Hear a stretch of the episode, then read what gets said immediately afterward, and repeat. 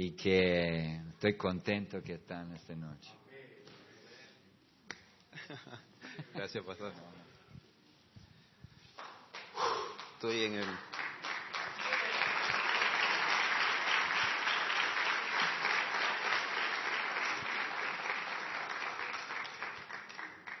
Toda la gloria para el Señor, hermanos. Sabe que me siento muy en casa cada vez que vengo, realmente estoy muy contento. Eh, a veces capaz que me juegan un poco las emociones. Eh, mi pastor, un ejemplo para mi vida, él es ganador de alma. Pero yo recuerdo cuando estábamos, cuando él todavía estaba soltero, yo estaba, me iba más o menos dos semanas, una semana a su casa a poder ayudar a limpiarlo y estaba conversando con, con la hermana Alma, recuerdo, por chat y no sabía qué hacer. Y un día se levanta así preocupado y me dice, encontré el versículo que el Señor me habló, dice. Dice, ¿de qué le sirve al hombre ganar todo el mundo pero que pierde el alma? Dice. Y fue directamente a buscar a México. Y cantaba todos los días de la mañana, yo quiero ser un ganador de almas. Cantaba. Yo le dije que si me hacía burlar, yo también lo iba a liquidar hoy día. Así que bueno, doy gracias a Dios por él. Realmente es, un, es una persona que admiro muchísimo, lo aprecio mucho. Realmente un hombre como él no hay, hay muy pocos en Argentina, hermano, y estoy muy contento. Puedo decir esto, conozco muy poco, muy poco, no conozco nada. Soy un neófito en muchas cosas, pero creo que Tucumán es una de las iglesias más grandes de toda la Argentina, siendo la provincia más chica de toda la Argentina, pero por un hombre como él. Así que yo admiro mucho a ese hombre. Bueno, hermanos, vamos a ir directamente al mensaje. Esta semana estaba compartiendo un poco de Colosenses. Estoy nervioso, todavía me tiemblan las, patas, como se dice. Eh, para cuando me vieron pasar me dijeron, no, ese no es Córdoba, ese es reto cumano, ese todavía. Vamos a ir, hermano, el libro de jueces. El libro de jueces, capítulo 7. Y el sábado cuando vayamos a ganar ama vamos a cantar ese himno. Yo quiero ser, vamos a cantar ahí por el pastor. Vamos a ir a Josué capítulo 7.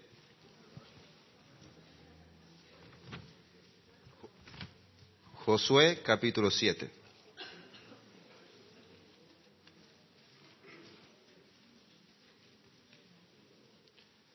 Te esperaba, cuando venía aquí a Tucumán sabía que el pastor Julio iba a hacer que me iba a hacer broma en el seminario, eh, al frente iba a ser el pastor Owen también. Y me acostumbré, me acostumbré a las bromas, es bueno. ¿Sabe que el título del mensaje, hermanos, esta, me gusta este púlpito, primera vez que lo veo. El título del mensaje de esta noche, hermano, es Cuando Dios se complace, escuche, cuando Dios se complace de una ramera y se iría de un escogido. Cuando Dios se complace de una ramera y se airía de un escogido. Sabe que en la historia de Josué, eh, Moisés había cometido una, hizo, desobedeció a, Dios y le había dicho de que no iba a pasar a, la tierra prometida. El que iba a dirigir a la tierra prometida iba a ser ahora Josué. Cuando Josué empezó a, guiar a la tierra prometida, había enviado a dos espías a poder eh, a reconocer esa tierra, ¿sí? Y en eso, cuando fue a, poder reconocer esa tierra, había una mujer, una mujer ramera que se llamaba Raab. Esta mujer había, había logrado de que ellos se escondan en su casa porque lo estaban persiguiendo para poder matarlo. Y esta mujer que era ramera, que todos la miraban muy mal, pero muy mal, eh, hizo algo muy bueno. Ella había escuchado de las grandes cosas que Dios estaba haciendo para el pueblo de Israel y que ella creía de que ahora Jericó iba a ser destruido. Entonces le había pedido a, estos dos espías de que puedan, cuando vayan a entrar a destruirlo, la libera a él y a su familia. Y vemos la historia de que vamos a ir, antes de ir al capítulo 7 para ver un poco, Josué capítulo 2, Josué capítulo 2,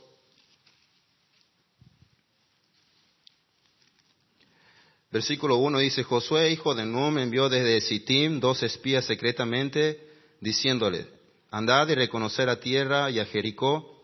Y ellos fueron y entraron en casa de una ramera que se llamaba Raab y posaron allí.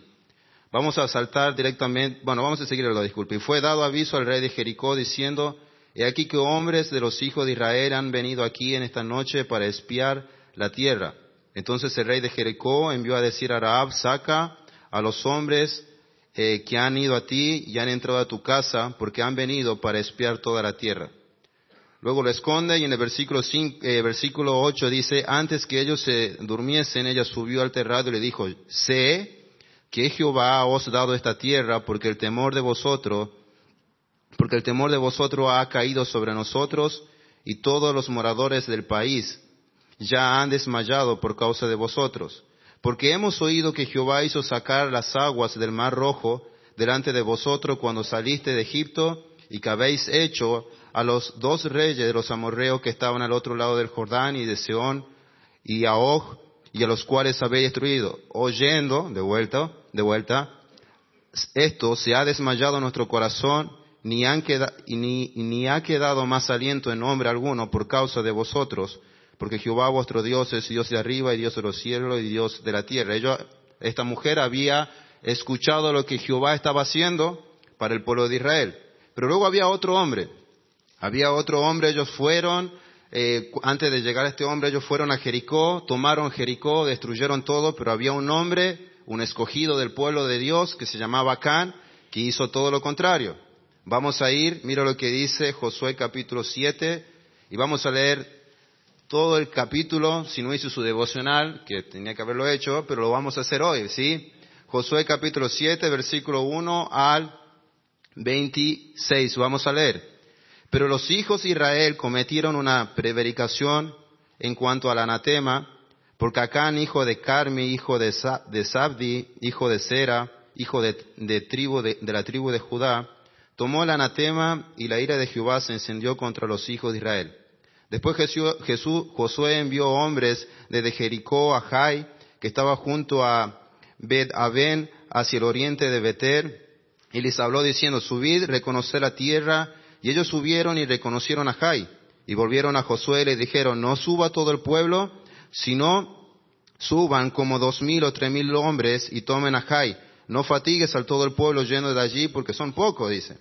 Y subieron allá del pueblo como tres mil hombres, los cuales huyeron delante de Jai, y los de Jai mataron de ellos a, uno treinta y seis hombres, y los siguieron desde la puerta de, desde la puerta hasta Sebarín, y los derrotaron, en la bajada por el cual el corazón del pueblo desfalleció y vino a ser como agua.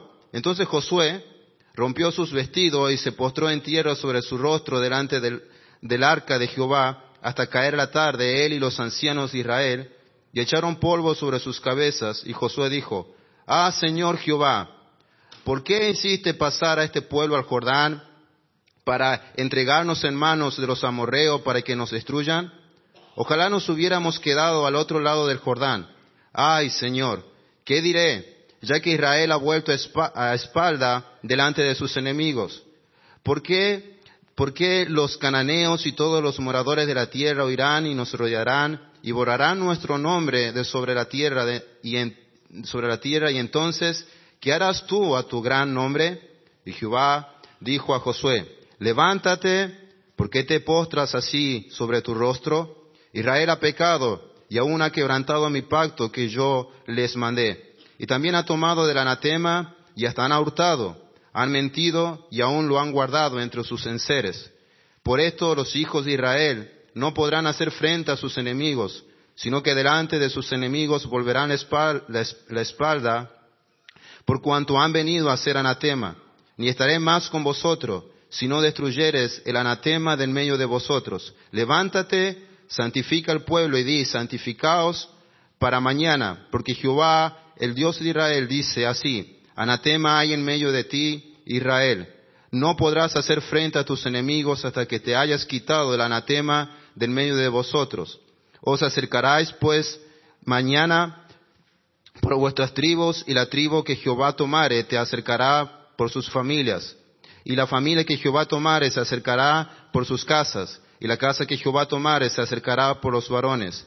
Y el que fuere sorprendido en el atema será quemado él y todo, el que, todo lo que tiene, por cuanto ha quebrantado el pacto de Jehová y han cometido maldad a Israel. Josué, pues, levantándose de mañana, hizo acercar a Israel por sus tribus y fue tomada la tribu de Judá. Y haciendo acercar a la tribu de Judá fue tomada la familia de los de Sera, y haciendo luego acercar a la familia de los de Sera, por los varones fue tomada Sabdi. Hizo acercar su casa por los varones y fue tomada Can, hijo de, de Carmi, hijo de Sabdi, hijo de Sera, de la tribu de Judá. Entonces Josué dijo a Can, Hijo mío, da gloria a Jehová, al Dios de Israel, y da la alabanza y declara, y declárame ahora lo que has hecho, y no me lo encubras. Y Acán respondió a Josué diciendo, verdaderamente yo he pecado contra Jehová, el Dios de Israel, y así y así he hecho. Pues entre, pues vi entre los despojos un manto babilónico muy bueno y doscientos ciclos de plata y un lingote de oro y de peso de cincuenta ciclos, lo cual codicié y tomé. Y aquí que está escondido bajo tierra en medio de mi tienda y el dinero debajo de ello. Josué entonces envió mensajeros, los cuales fueron corriendo a la tienda y ella aquí estaba escondido en su tienda y el dinero debajo de ello. Y tomándolo del medio de la tienda, lo trajeron a Josué y a todos los hijos de Israel y lo pusieron delante de Jehová. Entonces Josué y todo Israel con él tomaron a Can, hijo de Sera, el dinero del manto del linaje de oro, sus hijos, sus hijas, sus bueyes, sus asnos, sus ovejas, su tienda y todo cuanto tenía y lo llevaron todo al valle de Acor. Y le dijo Josué, ¿por qué no has turbado? Túrbete Jehová en este día. Y todos los israelitas lo apedrearon y los quemaron después de apedrearlos y levantaron sobre él un gran montón de piedras que permanece hasta hoy. Y Jehová se volvió del ardor de su ira y por esto aquel lugar se llama el valle de Acor hasta hoy. Vamos a inclinar nuestras cabezas, vamos a cerrar nuestros ojos. Le pido que en esta noche usted pueda estar pidiendo que el Señor esté hablando a su corazón, ¿sí? Señor mi Dios, te doy gracias, Padre, por estar acá. Señor, tú sabes de que yo no soy digno de pararme aquí, Señor, yo soy un pecador más. Señor, yo soy uno más de, de estas personas que están acá, Señor, soy uno de ellos. Señor, tú sabes mi levantarme, Señor, mi, acostarme, mi levantarme. Tú conoces todo de mi vida, Señor, y te doy gracias que por tu misericordia y tu gracia, tú me has, Señor, transformado mi vida y estás permitiendo de poder estar acá compartiendo tu palabra. Te pido que tú me escondas a mí, que me esconda detrás de tu cruz, que yo solamente soy un micrófono de tu voz, que yo sea un vaso limpio, Señor, para que tú estés depositando tu poder, que seas tú hablando a través de mí, Señor. Yo no quiero nada todo es para darte honra y gloria a ti, Señor. Y si alguna alabanza, Señor, de algún hombre quiera venir hacia mí, que sea solamente para ti, Señor. Yo no quiero nada, Padre. Lo único que te pido es que ahora en esta noche tu palabra quebrante los corazones de cada joven, de cada hombre, de cada mujer, Señor, como una espada de doble filo y penetra hasta partir el alma, Señor. Te doy gracias y dejo todo en tus manos en el nombre de Cristo Jesús. Amén y amén. muchas gracias lo voy a necesitar. Hermano, el título del mensaje es Cuando Dios se compadece de una ramera, pero sairía de uno escogido de Dios. ¿Sabe que no tan solamente esto pasaba en la historia de Josué que hablaba del capítulo 1 al capítulo 7 solamente de Raab y solamente de, de, de Acán? También vemos la historia que había, el pueblo de Israel había derrotado eh, había derrumbado los muros de Jericó, habían derrotado todo, sin embargo Acán había llevado algunas cosas, ¿verdad? En el capítulo, en el capítulo 4, no solamente habla de eso, en el capítulo 4 no lo busquen, agarraban, cruzaron, el, cruzaron un, río, cruzaron un mar, y doce piedras de la tribu de Israel habían puesto, cada uno llevaba una piedra, lo pusieron, y esas doce piedras representaba que Dios estaba con ellos, y su mano era poderosa para ayudarlo a ganar la victoria. Ellos, antes de ir a Jericó tenían que pasar, cruzar ese mar, tenían que cruzar ese río, llevaba esas dos piedras representando cada tribu, la ponían, iba a ser un recordatorio. Ese, ese recordatorio era la mano poderosa de Dios para ayudar y ganar la victoria. En el capítulo 6 empieza la derrota y el derrumbe de Jericó. La y, pero nos habían derrotado a todos, pero solamente habían liberado a una sola, a una sola familia, la familia de Raab, una mujer que era una mujer ramera. Pero a pesar de que ella, ella era ramera, y cuando había eh, llevado a su casa a estas dos espías, le dijeron, yo quiero que cuando vengan a destruir todo esto, también lleven a mi familia, a mis padres, a mis madres, a mi madre, a mis hermanos, y lo libró a todo. Pero vemos el contraste. Otra persona totalmente diferente que era Acán. Ellos fueron, él era un escogido, estaba dentro del pueblo de, Israel, el escogido de Dios, el pueblo escogido de Dios, y fue al pueblo de Jericó, derrotaron todo, pero sacaron algunas cosas. Pero lo que más me interesa es que a través del inicio de la humanidad, sacando un poco de este tema, desde el comienzo de la humanidad, el propósito de Dios para la humanidad era siempre tener comunión con Él. Dios siempre quiso tener comunión con los humanos. Creó a Adán y Eva y se comunicaba con Adán y Eva como cualquier otra persona. Luego entró el pecado, eh, había entrado el pecado y aún así el Señor buscó otras formas para poder comunicarse con, su creación y más aún con sus hijos. Se comunicaba después eh, en el huerto, ¿verdad? Después como, eh, como se comunicaban como cualquier persona, pecaron y aún así Dios había originado recursos para poder tener comunicación con su pueblo. Después había, enviaba ángeles como mensajero para poder tener comunión con, con esta persona. Hablaba por torbellino después el pueblo de Israel. Después hablaba a través de sacerdotes, hablaba a través de profetas, hablaba a través en el Antiguo Testamento por visiones. Después Jehová hablaba a través al pueblo de Israel por reyes, hablaba a través de jueces. Había hablado de muchas formas al pueblo de Israel. Y el pueblo de Israel a veces escuchaba, a veces no escuchaba, a veces obedecía, a veces no obedecía. Y después al final había enviado a su hijo. Y me, y me acuerda un poco la historia eh, lo que el Señor comentaba en la parábola en Mateo 21, no lo, no, lo no lo busquen, yo lo leo rápido. Hubo un hombre, padre de familia, el cual plantó una viña, lo cercó de, lo cercó de vallado, cavó en ella un lugar, edificó una torre y la arrendó a unos labradores y se fueron lejos. Y cuando se acercó el tiempo de los frutos, envió sus siervos a, a los labradores para que se recibieran sus frutos.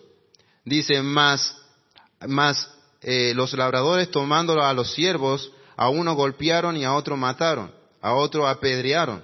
Envió nuevo otros siervos más que los primeros y hicieron con ellos de la misma manera.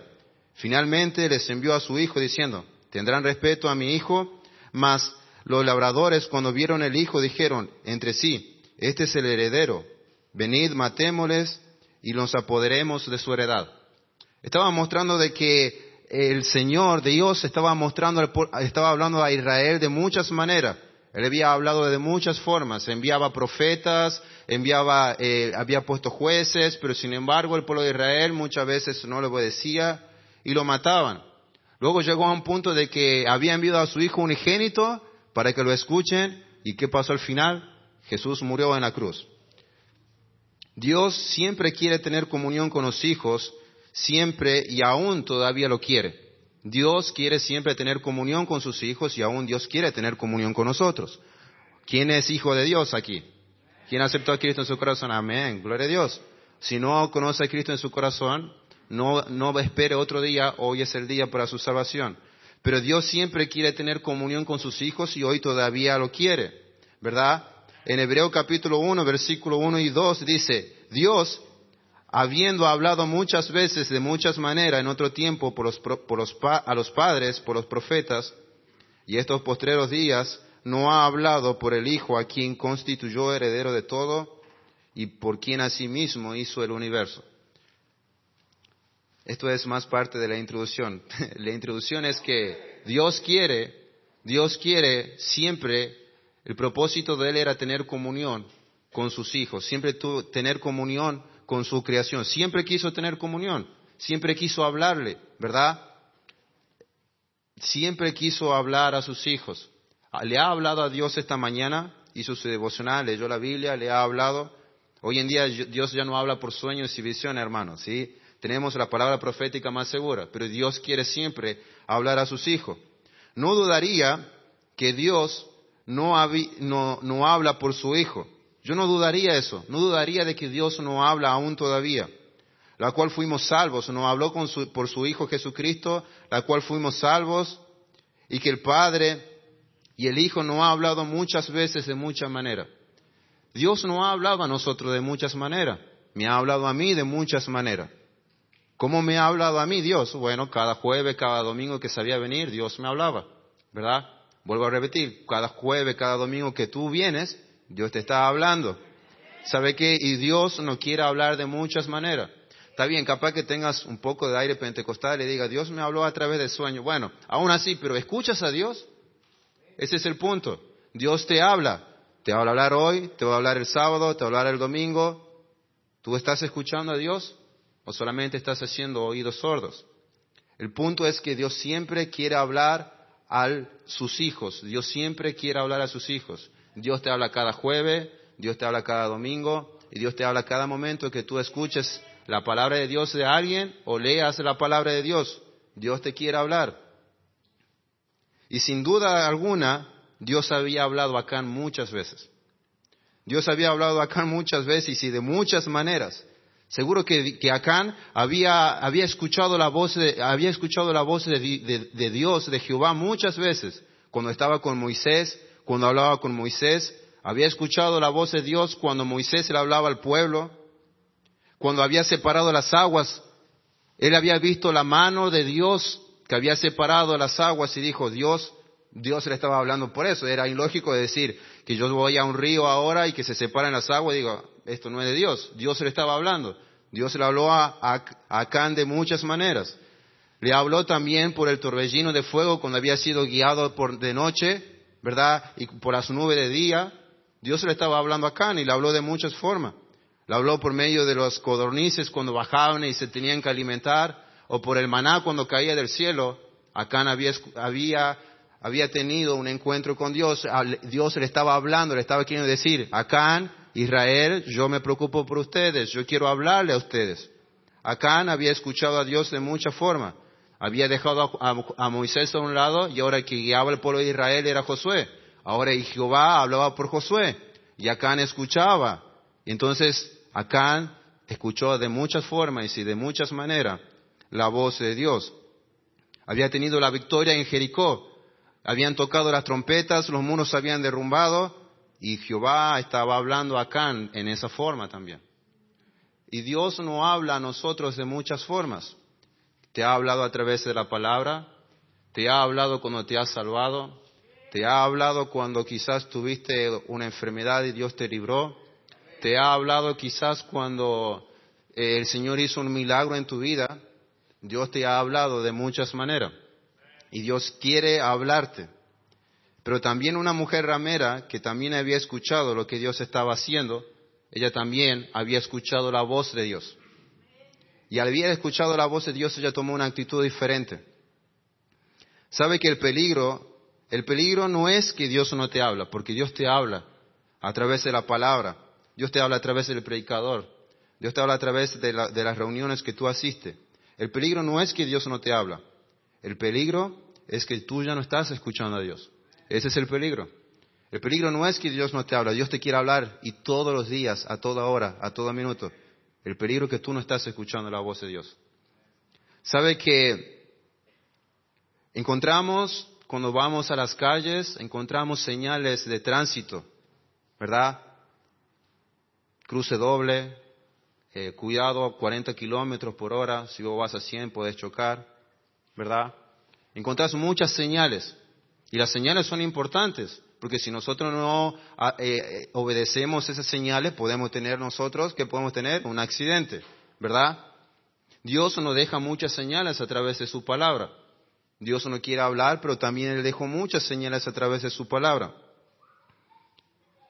El punto hermano, es que, vuelvo a repetir, Dios no es que no te habla, tú no quieres escuchar la voz de Dios, tú no quieres prestar atención a lo que Dios te está pidiendo que tú hagas, tú no estás prestando atención a lo que Dios quiere que, cómo quieres que tú viva. Las señales están, uf, ¿y cuántas señales tenemos? ¿Verdad? La iglesia, una señal. La palabra de Dios que se predica los jueves y los domingos es una señal. La palabra es una señal. ¿Tienes padre cristiano? Uf, otra señal. Hay muchas señales, pero Dios te quiere hablar. Sabe que cuando he comprendido esta verdad en mi vida, mi pensamiento cambió por completo. Dios me quiere hablar, pero esto no es todo de que Dios te quiera hablar en esta noche. Dios quiere hacer algo grande con tu vida y vamos a ver qué es lo que Él quiere para tu vida. Sabe que la palabra de Dios es importante en nuestras vidas. Vamos a ir a San Juan capítulo 14. La palabra de Dios es importante en nuestra vida. San Juan capítulo 14, versículo 23 y 24. San Juan 14, versículo 23 y 24. San Juan 14, versículo 23 y 24. Mira lo que dice la palabra de Dios. Os he dicho estas cosas, a ver, ¿estoy bien? 23 y 24. Mm, mm. Sí. Y respondió Jesús y le dijo, el que me ama, mi palabra guardará, y mi Padre le amará, y vendremos a él y haremos morada con él. El que no me ama, no guarda mis palabras, y la palabra que habéis oído no es mía, sino del Padre que me envió. La palabra es tan importante para nuestra vida que muestra, es el, es el, el, termómetro de saber cómo tú amas a Dios.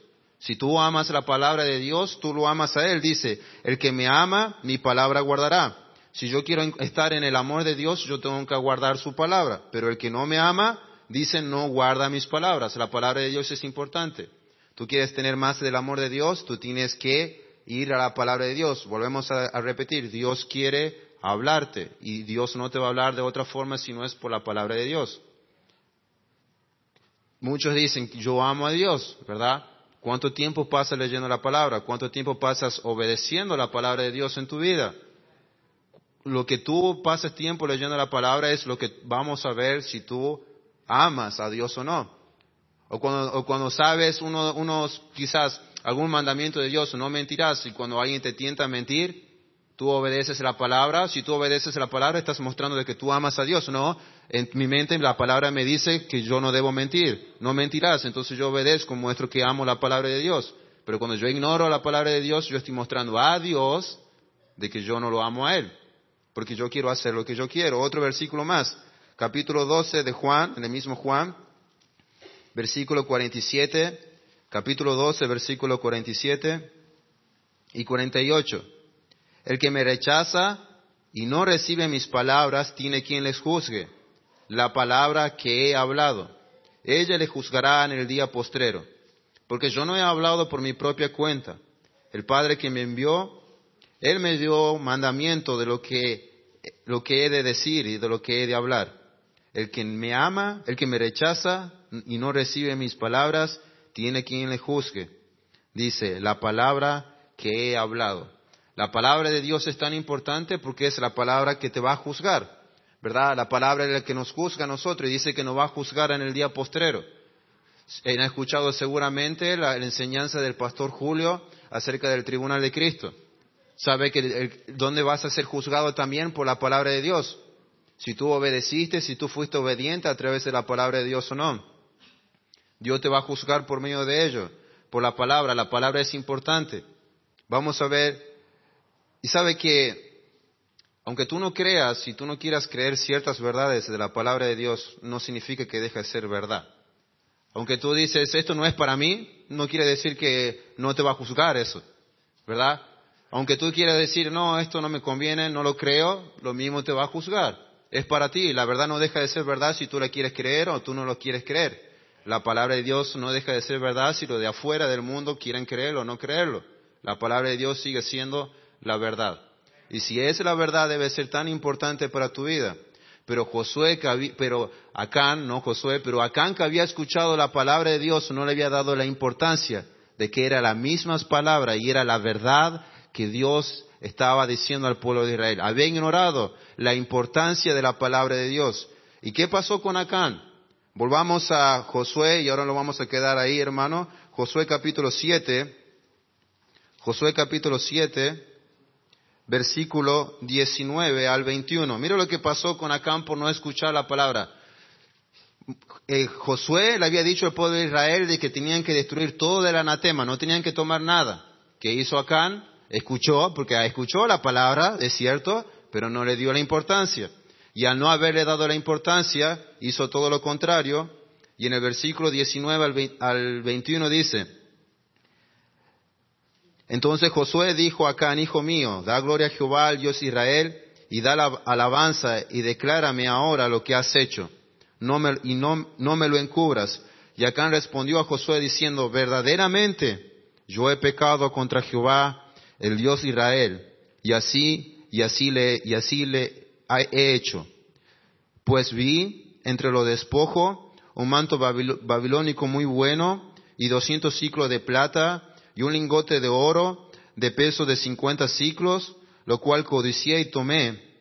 Y aquí que está escondido bajo la tierra en medio de mi tienda y el dinero debajo de ello. ¿Sabe que cuando tú ignoras las palabras, vamos, cuando tú ignoras la palabra de Dios, solamente voy a mostrar rápido, pasan cuatro cosas en tu vida. Cuatro cosas en tu vida cuando tú ignoras la palabra de Dios. Tú la escuchas, es cierto. Tú vienes todos los domingos, todos los jueves, tú escuchas la palabra de Dios, pero tú luego vuelves a tu casa y no hay cambio en tu vida. Me pasaba, yo también pasé por eso. Tú escuchas mensajes los jueves, los domingos, vuelves a tu casa y no hay cambio. Pero ¿sabe qué es lo que pasa cuando tú escuchas la palabra de Dios y tú la ignoras? Pasan cuatro cosas. Mire, lo uno, entra el pecado.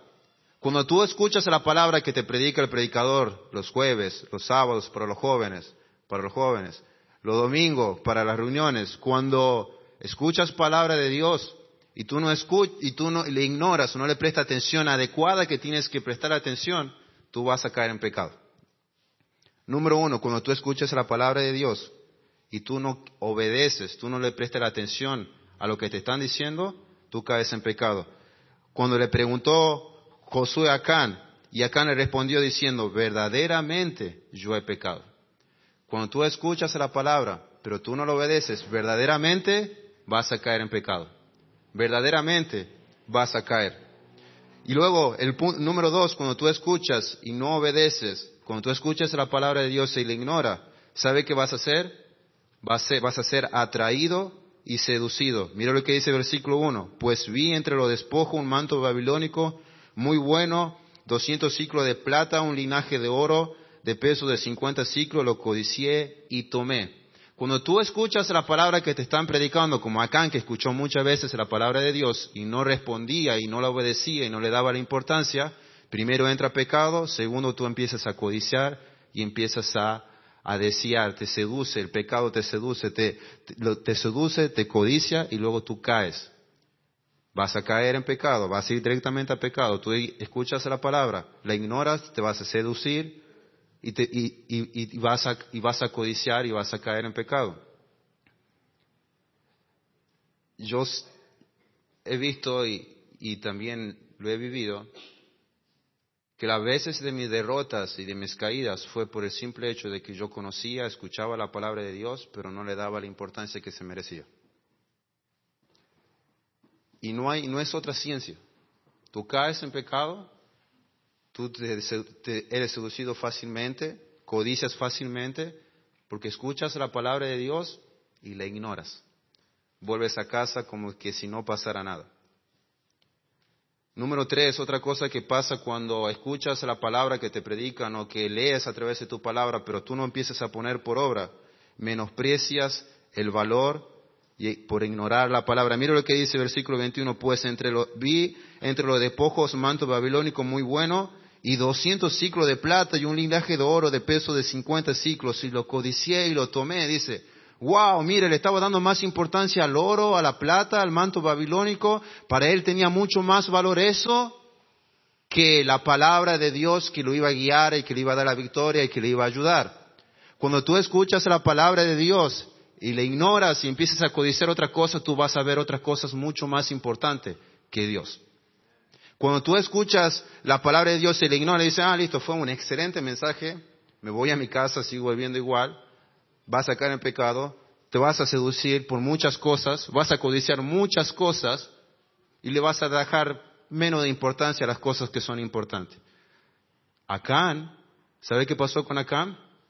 Acán prefirió mil veces la plata, el oro, el manto babilónico que su familia, sus hijos y su esposa. ¡Wow! Mira el valor que le estaba dando a su familia. Mira el valor que le estaba dando a su hijo. Mira el valor que le estaba dando a su, a su esposa. Porque él solamente había ignorado la palabra de Dios y solamente codició más algo que no tenía que codiciar, la plata, el oro. Cuando tú ignoras la palabra de Dios, joven, también escucha. Escucha esto, joven. Joven, escucha esto. Todos tienen que estar prestando atención, hermanos. Es la palabra de Dios, es importante. Yo no soy nadie, es la palabra de Dios. Pero cuando escuchamos la palabra de Dios y la ignoramos, el cuarto punto, ¿sabe qué es lo que es? Vivimos en secreto. Cuando nosotros escuchamos la palabra de Dios y la ignoramos, vivimos vidas en secreto. Mira lo que dice el versículo 21. Y aquí está donde? Escondido bajo tierra en medio de mi tienda y el dinero debajo de ello. Cuando tú escuchas la palabra de Dios y la ignoras, tú vives en secreto. Tu vida es solamente de secreto. Ah, mi padre no sabe lo que yo soy en verdad. ¿Cierto? Quizá tu padre puedes engañar a tu padre, a tu madre, puedes engañar a tu líder, puedes engañar a tu pastor, pero Dios todo lo ve. Y Dios sabe lo que pasa en tu vida. Pero cuando tú ignoras la palabra de Dios y no prestas atención, tú vives una vida en secreto. Yo me cansé de vivir en vida en secreto muchas veces. Ah, yo era especialista en tener doble cara o dos máscaras. En mi casa, a veces mis primeros años de cristiandad, yo llegaba aquí a casa, a la iglesia, el mejor traje que podía llegar. Llegaba a casa, y soy sincero, no puedo mentir a mis hermanos a mi padre, y doy gracias a Dios de ahora mis hermanos tienen respeto por mí, pero no le podía mentir a ellos. Llegaba a mi casa, gritaba, peleaba con mis hermanos, me dormía, dormía hasta las 12, una de la mañana, era un mal hijo. ¿Pero por qué? porque yo escuchaba la palabra los sábados, los jueves, los domingos, consejo tras consejo, y yo ignoraba la palabra. Tenía derrotas, era atraído y seducido, menospreciaba el valor más importante que era mi familia, Dios, Cristo, lo que Cristo hizo por mi vida, y vivía una vida en secreto. Acá, por haber escuchado la palabra de Dios muchas veces y de muchas maneras, pasó estas cuatro cosas. Y aún mucho más peor, ¿sabe qué? La Biblia está llenos de historias de hombres que han escuchado la palabra de Dios, pero no lo obedecieron. David había escuchado la palabra de Dios de que tenía que ir a la guerra a pelear. Él sabía de que él era, él era el rey, él tenía que ser el ejemplo, tenía que salir a pelear, pero él se quedó y pecó con Betsabé. Luego después cuando decía, tienes que confiar en mí, no, no quiero que hagas un censo de nada, David hizo el censo y hubo una mortandad de personas, porque escuchó la palabra de Dios, pero no lo obedeció. Había, había muchas personas muriendo y le decía, Jehová, Jehová, pero si yo fui el que te hice mal, ¿por qué, por qué después ellos son, ellos también llevan mi culpa? Yo fui el que pequé contra ti. Salomón, Salomón era el hombre más sabio del mundo. Pero después él, por escuchar tanta palabra, uff, era sabio, escuchaba palabra de Dios, debe ser que tenía comunión con Dios. Pero después se dejó llevar por las mujeres, porque escuchó y no obedeció. Caín, Caín, el pecado está a la puerta, escuchó la palabra de Dios, pero no lo obedeció. Jonás, Jonás, tienes que ir a predicar a Nínive. No, se fue y le pasó otras cosas a Jonás. Sansón, Sansón, wow, Sansón, no tienes que casarte con otra mujer, con, una filistea. Él sabía. No, Sansón escuchó la palabra, la escuchó, cierto, pero desobedeció. ¿Cómo terminó? Sin ojos y muerto. ¿Verdad? Otro más. Saúl.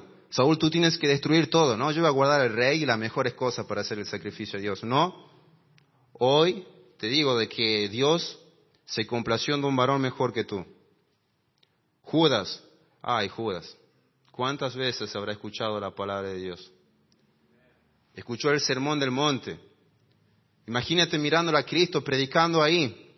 la mejor predicación de todo el mundo y de toda la historia que nadie va a comparar, predicando el sermón del monte, el mejor mensaje de la palabra de Dios, pero porque ignoró la palabra de Dios, se terminó ahorcando, porque ignoró la palabra y no, le dio la importancia que tenía que darle a la palabra de Dios. Hermano, y estos hombres eran mejor que tú y que yo. ¿Qué nos queda para nosotros? Yo puedo, si yo ignoro la palabra, yo puedo ser un Judas más. Si yo ignoro la palabra y no le doy la, la importancia, puedo ser un David, un Saúl más. Si yo ignoro la palabra y no la pongo por obra, puedo ser un Jonás más, un Saúl más, puedo ser un Pedro más. Si tú ignoras la palabra, eso puede ser, tú puedes estar ahí también a lista. Hermano, ¿sabe que a veces estamos la cabeza llena de tantas cosas, pero no, no ponemos por práctica las pequeñitas? Estaba, yo me quebrantaba, me fui, cuando fui a Córdoba joven, todavía no soy, soy el menor de todos, soy un pecador, pero cuando salía afuera a poder ayudar a los hermanos, yo le ayudaba a ellos, yo llegaba a casa y era como que si el Señor estaba ahí me dice, ahora voy yo, ¿no? Ahora tu turno. El Señor me, me, me, está cambiando y me va a seguir cambiando y me sigue transformando, cambiando mi carácter. Pero yo comprendí algo, no me sirve de nada saber todo, predicar de todo, pero si yo no pongo en práctica. Hermano, tú no, no, no sirve de nada que tú te pases horas y horas leyendo la palabra si tú no pones en práctica lo que Dios te está diciendo. Hermano, mira lo que pasa en el capítulo 7, versículo 24 al 26. Entonces Josué y todo Israel con él tomaron a Can y dijo a Sera, y a Can, hijo de Sera, el dinero, el manto, el linaje de oro, sus hijos, sus hijas, sus bueyes, sus asnos, sus ovejas, su, su, su, y su tienda y todo cuanto tenía y lo llevaron todo al valle de Acor. Y le dijo Josué, ¿Por qué no has turbado? Túrbete Jehová en este día y todos los israelitas lo apedrearon y quemaron después de apedrearlos. Mire, estaba todo lo que tenía, sus hijos y sus hijas.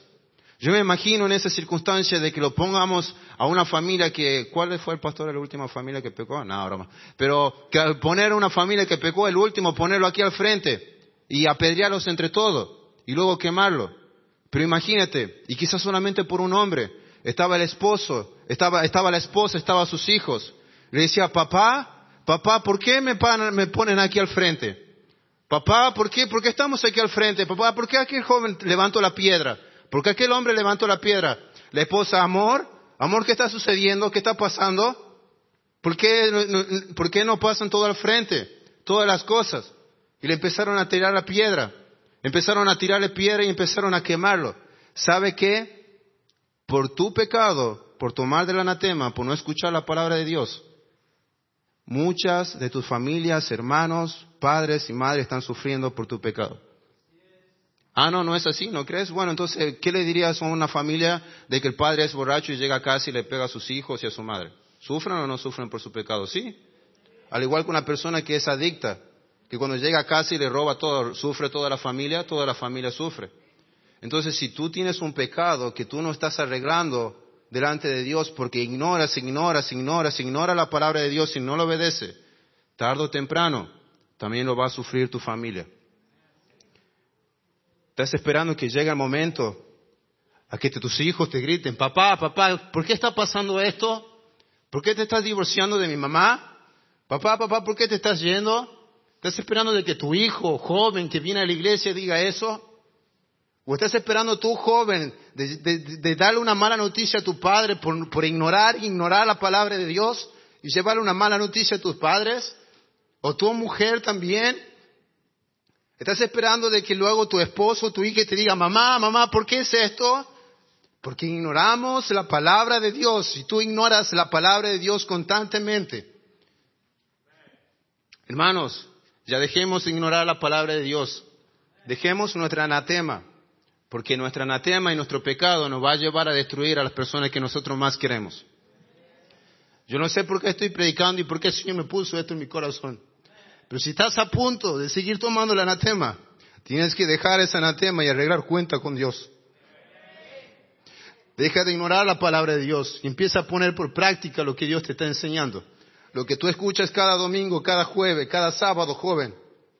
Estás esperando que, que cuando seas grande, que cuando seas grande te arrepientas por las malas decisiones que tomaste, joven.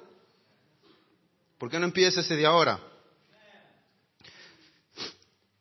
Sabe que es muy triste saber de que quizás de aquí a un par de años vamos a ver muchos sacanes. Pero espero que por lo menos haya un, haya Josué en, en esa familia, o que tú tomes la actitud de Josué de levantarte y poder ir contra ese anatema y poder destruir ese anatema. Vamos a ver, y ya estamos terminando, vamos a ver cosas que debemos hacer para tratar con tu anatema. Cosas que debemos hacer para tratar con tu anatema. Vamos a ir al capítulo 7, versículo 10 al 15.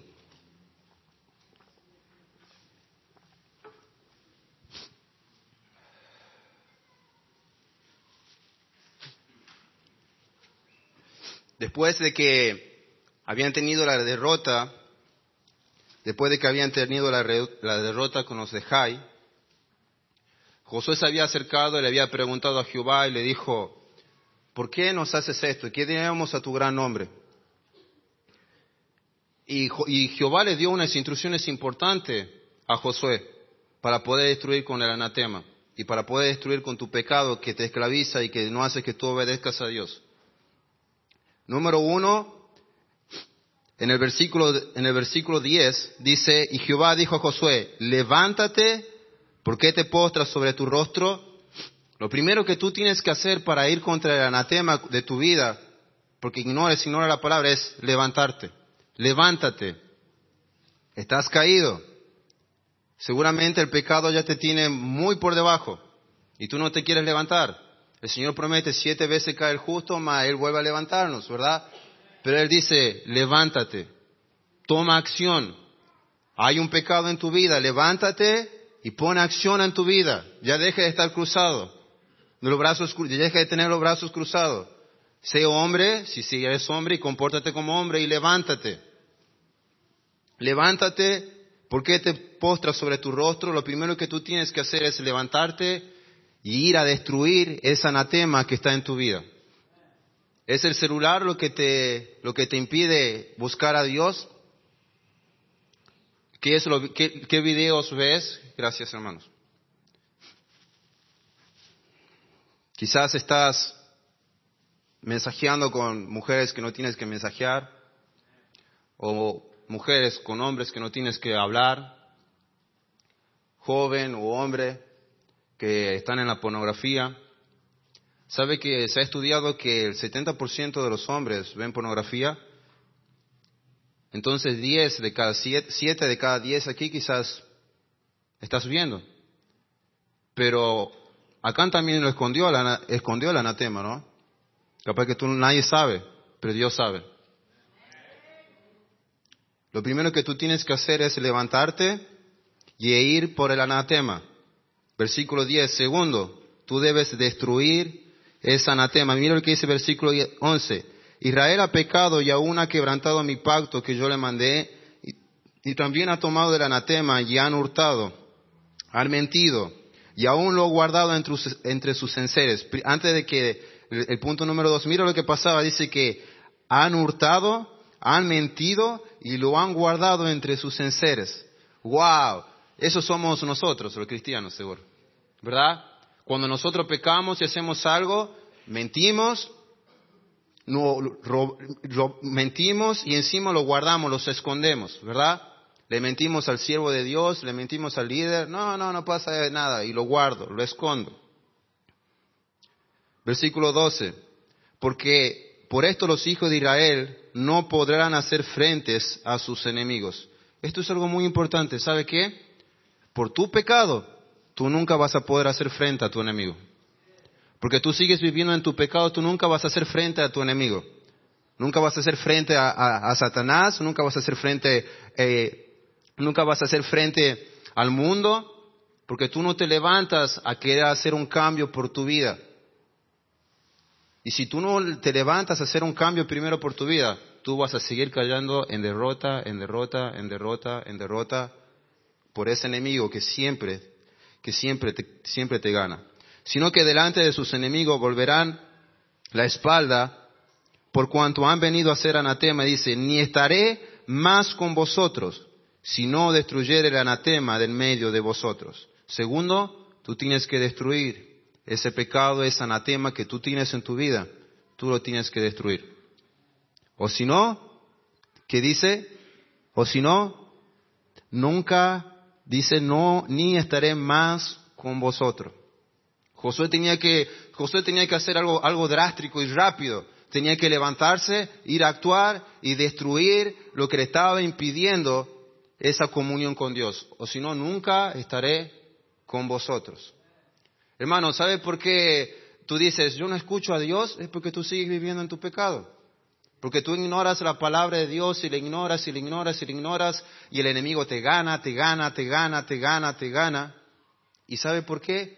Porque tú no te levantas y tú no vas a destruir ese pecado que te tiene esclavizado.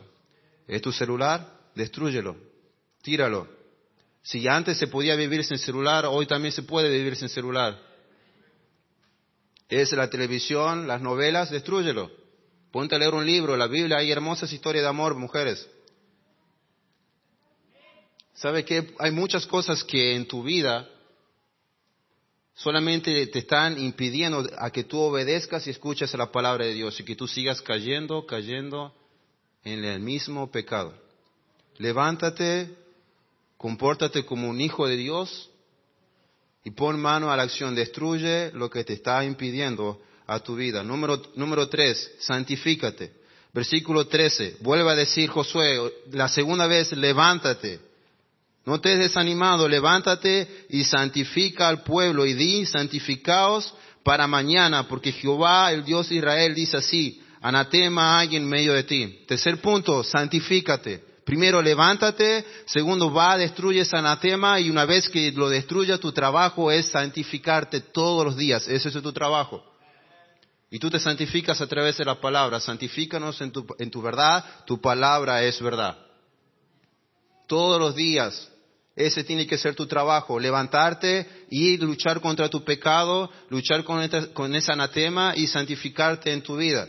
Yo cada vez que me levanto y voy a mirarme en el espejo, la verdad sí soy un poco feo, pero me di cuenta de que eres mi peor enemigo. Cuando tú te levantas y te ves en tu espejo y después que te asustes, eres tu peor enemigo. Tú tienes que levantarte, tienes que ir a destruir ese anatema y tú tienes que santificarte. Número cuatro, ¿cuándo lo tienes que hacer? De mañana. Mira lo que dice. Trece, levántate, santifica al pueblo, di santificaos para mañana, porque Jehová, el Dios de Israel, dice así, anatema hay en medio de ti, Israel, no, no podrás hacer frente a tus enemigos hasta que hayas quitado el anatema del medio de vosotros. Os acerquéis pues mañana por vuestras tribus. Pero vamos a ir mejor al versículo 16. Dice, pues, Jehová, Josué, pues, levantándose de mañana. ¿Sabe qué está queriendo decir eso? De inmediato. En, en primera hora que tú lo puedas hacer, tienes que hacerlo. Y Josué levantándose de mañana fue y actuó. ¿Cuándo, ¿Cuándo tengo que dejar el celular, Ezequiel? Ahora.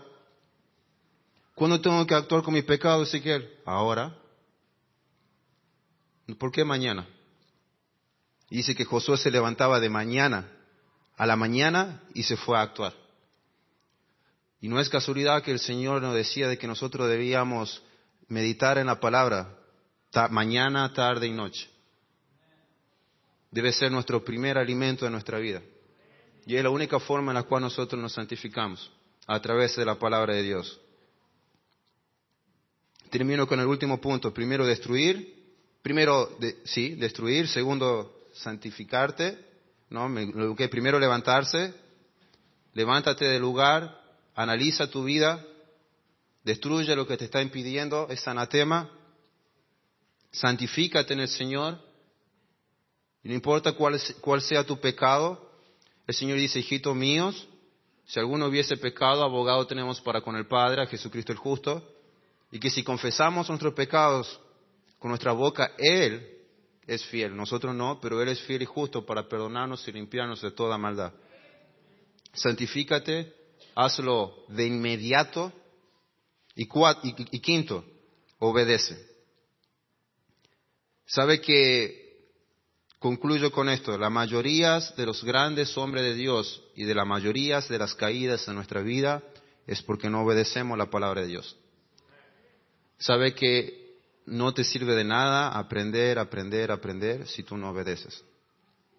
En Mateo capítulo 7, no lo busquen, pero el Señor Jesús habla acerca de los dos cimientos. Y siempre digo esto, es una historia que me encanta. Pero el Señor no estaba dando una clase de arquitectura solamente. El Señor estaba dando una clase de cómo tiene que ser tu vida. Dice que había dos clases de hombre, un insensato y un prudente. Dice que el prudente era el que escuchaba la palabra y la obedecía. Edificó su casa sobre la roca. Llegó viento, ríos, problemas, chocó contra aquella casa y no dice nada. Pero había un insensato que había edificado su casa sobre la arena. ¿Y qué pasó? Dice que había escuchaba y qué no hizo. No obedeció. ¿Y qué? Vinieron los mismos problemas, los mismos ríos, los mismos vientos, chocaron contra aquella casa, pero ¿cuál dice al final? Y fue grande su ruina. Tú tienes que obedecer la palabra de Dios. Santiago, vamos a ir así, ese sí el último. No sé cuánto tiempo po- tengo, pastor. No sé si quieren quedar hasta las 12. No me dijo nada el pastor, ¿no? Santiago capítulo 2, tiro mirando. Santiago capítulo 1, disculpe, versículo 20 al 22. Termino con este versículo. Santiago capítulo 1, versículo 20 al 22. Mira lo que dice. Porque la ira del hombre no obra la justicia de Dios, por lo cual, desechando toda inmundicia y masil- de malicia, recibid con mansedumbre la palabra implantada, la cual puede salvar vuestras almas. Pero sed hacedores de la palabra y no solamente oidores, engañándonos a vosotros mismos. No hay peor engaño del que no crea que está siendo engañado. Y no hay peor engaño creyendo que solamente escuchas la palabra y no tienes que obedecerla. El Señor dice, no seamos oidores, sino también hacedores de la palabra de Dios, engañándonos a vosotros mismos. No hay peor engaño que pensar que no estás siendo engañado. Hermano, levántate, des- destruye ese anatema, santifícate, hazlo ahora mismo y obedece la palabra de Dios. Vas a esperar que llegue el momento a que por no obedecer la palabra de Dios que tú escuchas y escuchas y escuchas, de que tu padre esté decepcionado de ti, o que tú le lleves una mala noticia, o que tus hijos te preguntan el por qué, o que tus hijas te preguntan el por qué.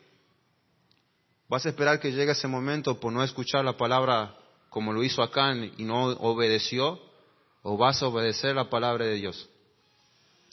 Hermano, recuerden, Dios quiere, siempre quiere comunicarse con sus hijos, pero lo que a Él interesa es que tú seas obediente a Él. No le sirve de nada de que Él se comunique contigo si tú no eres obediente a Él. Hermano, yo le animo que si el Señor ha tocado tu corazón, en esta noche tú seas uno de los primeros en arreglar cuenta con Dios.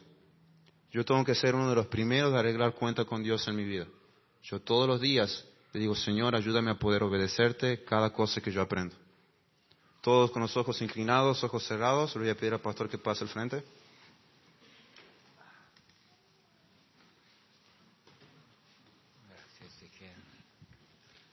Con los rostros inclinados, ojos cerrados, y Dios ha hablado a su corazón. ¿Quién diría, pastor, el Señor ha hablado a mi corazón? Levanta la mano, indiscutiblemente, Dios te ha hablado.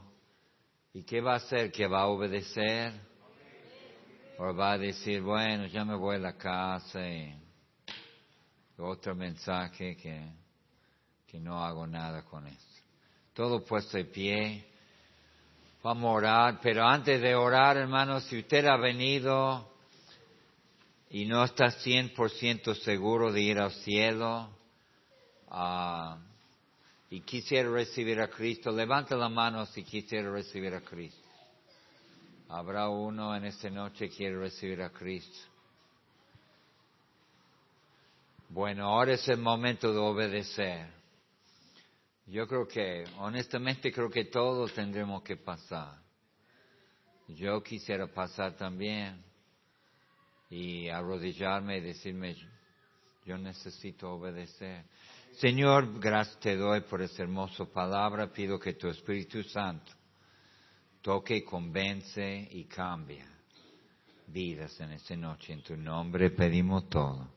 Amén.